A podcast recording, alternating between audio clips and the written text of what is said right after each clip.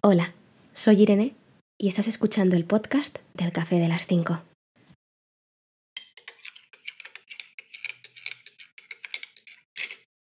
Bueno, pues hoy, después de haber acabado los episodios de mi viaje a Tailandia, ya como, bueno, como dije en el episodio, en el último episodio de mi viaje a Tailandia, mencioné que se venía otro viaje, que era mi viaje a Jordania, un viaje súper revelador en el que aprendí un montón de cosas y del que ya tenéis dos episodios, así que ahora se vienen los restantes. Sé que han habido muchos episodios como de golpe en relación a viajes, pero bueno, es la época, es la época de hacer estos episodios, así que espero que no os importe, espero que no te importe estar escuchando viaje tras viaje, pero obviamente bueno, es que ni obviamente, sino es que está claro que cuando acaben estos episodios seguiré hablando, seguiré reflexionando de otras cosas que también podremos encontrar y bueno, y que podéis encontrar en la web www.elcafedelas5.es. Dicho esto, hoy empezamos a hablar sobre mi viaje a Jordania parte 3, que fue el 19 de julio de 2022.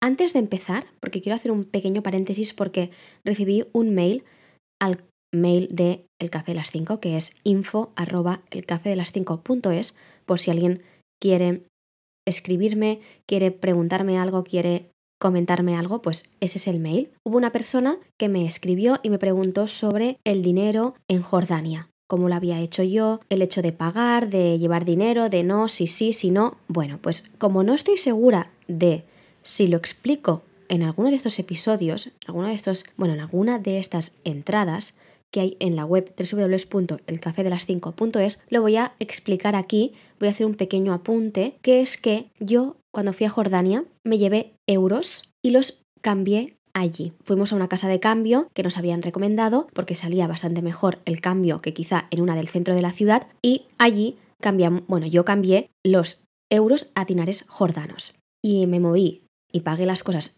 en, durante el viaje con cash. ¿Por qué? Porque allí olvídate de las tarjetas de crédito, de débito, olvídate. Es un país bastante occidentalizado, pero no tanto. Y en ningún sitio, al menos a los que yo fui, se podía pagar con tarjeta. No es como aquí que tú tienes la contactless y, y tienen datáfonos en casi todos los sitios. No. Ahí en Jordania, dudo, en algún sitio se podrá pagar, ¿eh? seguramente, pero en la gran mayoría de sitios no puedes pagar con tarjeta. Entonces, es mejor que te lleves dinero en efectivo, puedes sacar el dinero desde España, pero intuyo que el cambio será peor para ti, o puedes cogerte los euros, llevártelos a Jordania y cambiarlos allí, que es lo que yo hice. Después también está la opción de las tarjetas estas de bancarias, que son tipo la Revolut o hay otra que no me acuerdo, la N no sé qué, bueno, hay varias. Yo tengo la Revolut, de hecho yo me la pedí para este viaje a Jordania, me llegó tarde, y no la pude usar, o sea, la tengo aquí muerta del asco. Entonces, si vas a querer llevarte una Revolut, pídela con antelación, ¿vale? Esto para empezar. Para acabar, respecto a las tarjetas bancarias, es decir, que tú te piensas que con la Revolut, la Revolut no es para pagar, ¿eh? La Revolut no la vas a usar para pagar, sino la vas a usar para sacar dinero desde un cajero con tarjeta, para no llevarte euros en efectivo a Jordania. Para eso la vas a usar. Mi recomendación personal, porque es lo que yo hice, es que te lleves euros a Jordania y allí cambies. Después, una recomendación también es que si puedes, cambies los dinares jordanos antes de irte en la misma Jordania. No vuelvas con dinares jordanos a España, porque al hacer el cambio vas a perder dinero. De todas maneras vas a perder dinero, pero si haces el cambio en España pierdes mucho más, que es lo que me pasó a mí. De hecho, yo todavía no he, no he cambiado los dinares jordanos de mi viaje a Jordania porque Quién sabe si en algún momento de mi vida vuelvo a ir a Jordania, que lo dudo, porque yo cuando visito un país hago check y hay 1500 sitios para ver en el mundo como para estar repitiendo, pero quién sabe y, aún los tengo. Como también tengo bats de, de Tailandia que aún no me ha dado la gana de ir a cambiarlos al banco. Pero bueno, que en algún momento iré, en algún momento aquí en este episodio prometo que algún día iré al banco a cambiar esos, esos dinares y esos bats, pero de momento no lo he hecho. Así que si tú vas a ir a Jordania, acuérdate de esto. Intenta cambiar tus dinares jordanos antes de volverte a España. Dicho esto, porque me he enrollado un buen rato, empezamos mi viaje a Jordania, parte 3, situándonos en el 19 de julio de 2022. Me desperté muy descansada lista para el segundo día de esta aventura llamada Jordania.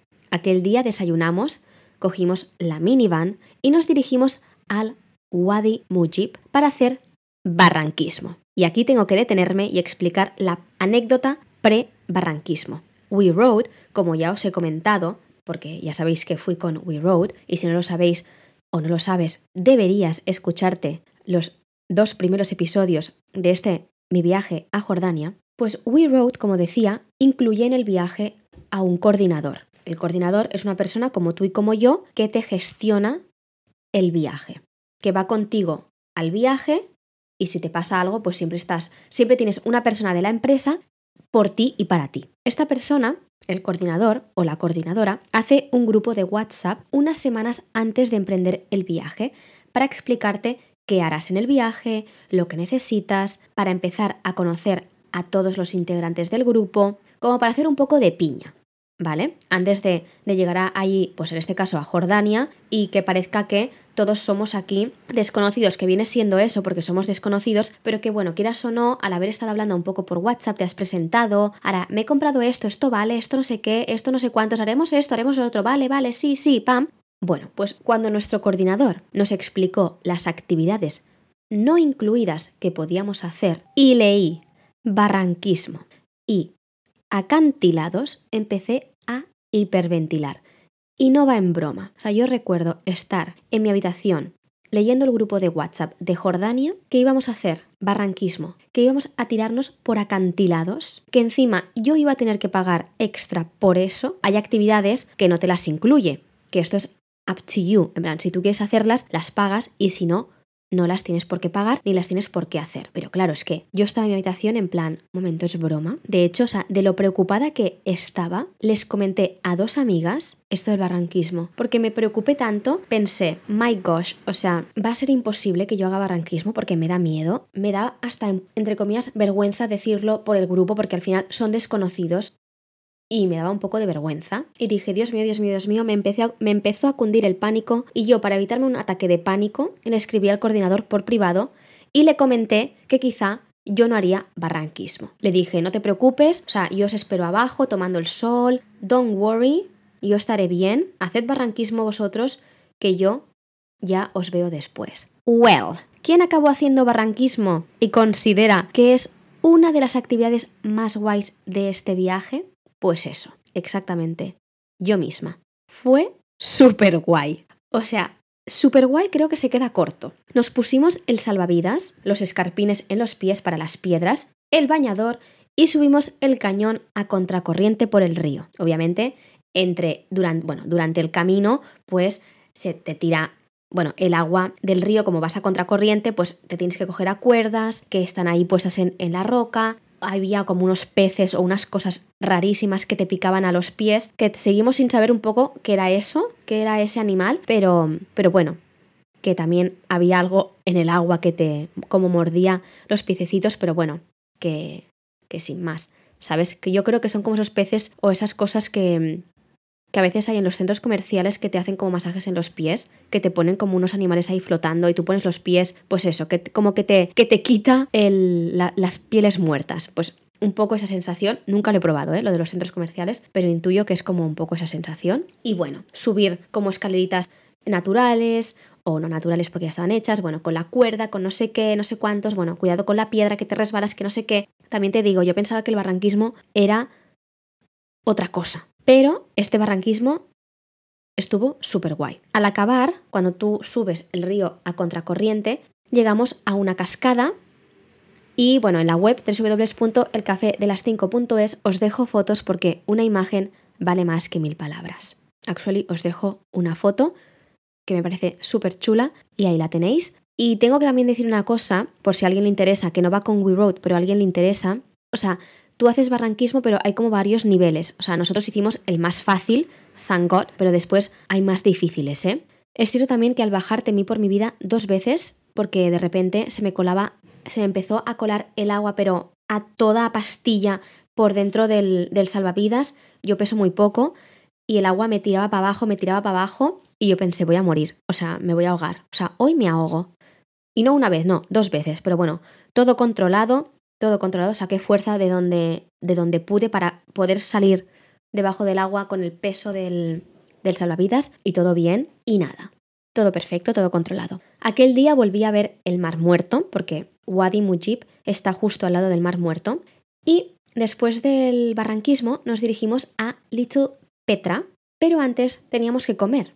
Y nuestro guía nos consiguió unos shawarmas. En medio de la carretera, allá en Jordania, perdidos de la mano de Dios, hubo un intercambio de dinares jordanos y shawarmas, que todo hay que decirlo, están muy buenos, pero, pero, nunca sabremos dónde se hicieron esos shawarmas, porque no lo vimos. De repente apareció alguien en una moto o en una camioneta, no recuerdo muy bien cómo llegó aquella persona a nuestro punto, le dio los shawarmas a nuestro guía, nuestro guía le dio los dinares jordanos y nos comimos esos shawarmas como si no hubiéramos comido en cinco días. Lo importante es que seguimos vivos, así que a día de hoy poco nos importa ya de dónde salieron esos shawarmas. Después de una paradita un poco calurosa, in the middle of nowhere, llegamos a Little Petra, que viene siendo como el tesoro de Petra, como lo famoso de Jordania, como la séptima maravilla, bueno, séptima, una de las siete maravillas del mundo, pero en pequeño, por eso se llama Little Petra. En el café de las 5.es también tenéis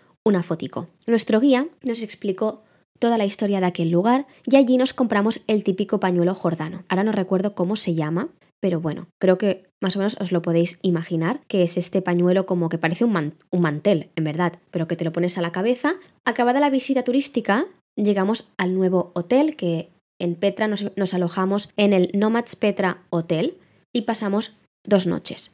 El hotel era más bien un hostal y tenía un rooftop en el que podías ver las vistas del lugar. Jordania para quien no lo sepa, que creo que todo el mundo lo sabe, es un país musulmán y como tal la llamada a la oración tenía que darse en algún momento, pero yo todavía no la había escuchado. Y esto lo, lo comento y lo escribí en la entrada porque me llamaba mucho la atención, porque yo pensaba, ¿cuándo hacen la llamada? O sea, la llamada a la oración en un país musulmán es súper importante, porque la gente sale de sus casas y va a la mezquita a rezar. Pues en tres días o dos que llevaba allí, no la había escuchado todavía. Aquella noche, al salir a cenar por allí, por Petra, por fin la escuché. La llamada siempre te hace ser como más consciente de que estás en un país musulmán y aunque, así como en Marruecos, la gente sí salía a rezar a las mezquitas y lo veías, que cuando sonaba la llamada todo el mundo salía de sus casas y se iba a la mezquita y entraba en la mezquita y se ponían a rezar, en Jordania no era tan así. Y por eso también creo un poco que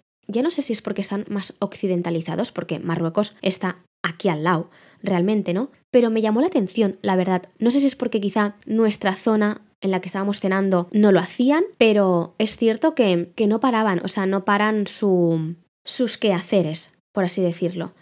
Y me llamó la atención, la verdad. Pero bueno, sin más. Al día siguiente nos esperaba un día muy intenso, aunque nosotros no éramos 100% conscientes de ello. Así que más nos valía descansar bien si queríamos despertarnos a la hora acordada para ir a ver lo que todo el mundo va a ver cuando viaja a Jordania. Y aquí acaba este episodio. Recuerda que podrás leer lo que acabas de escuchar y podrás ver todas las fotos y tienes todos los links a los hoteles y a otras cositas mencionadas en este episodio en la web www.elcafedelas5 Y dicho esto, nos escuchamos en el próximo episodio. Espero que te haya gustado, espero que os haya gustado.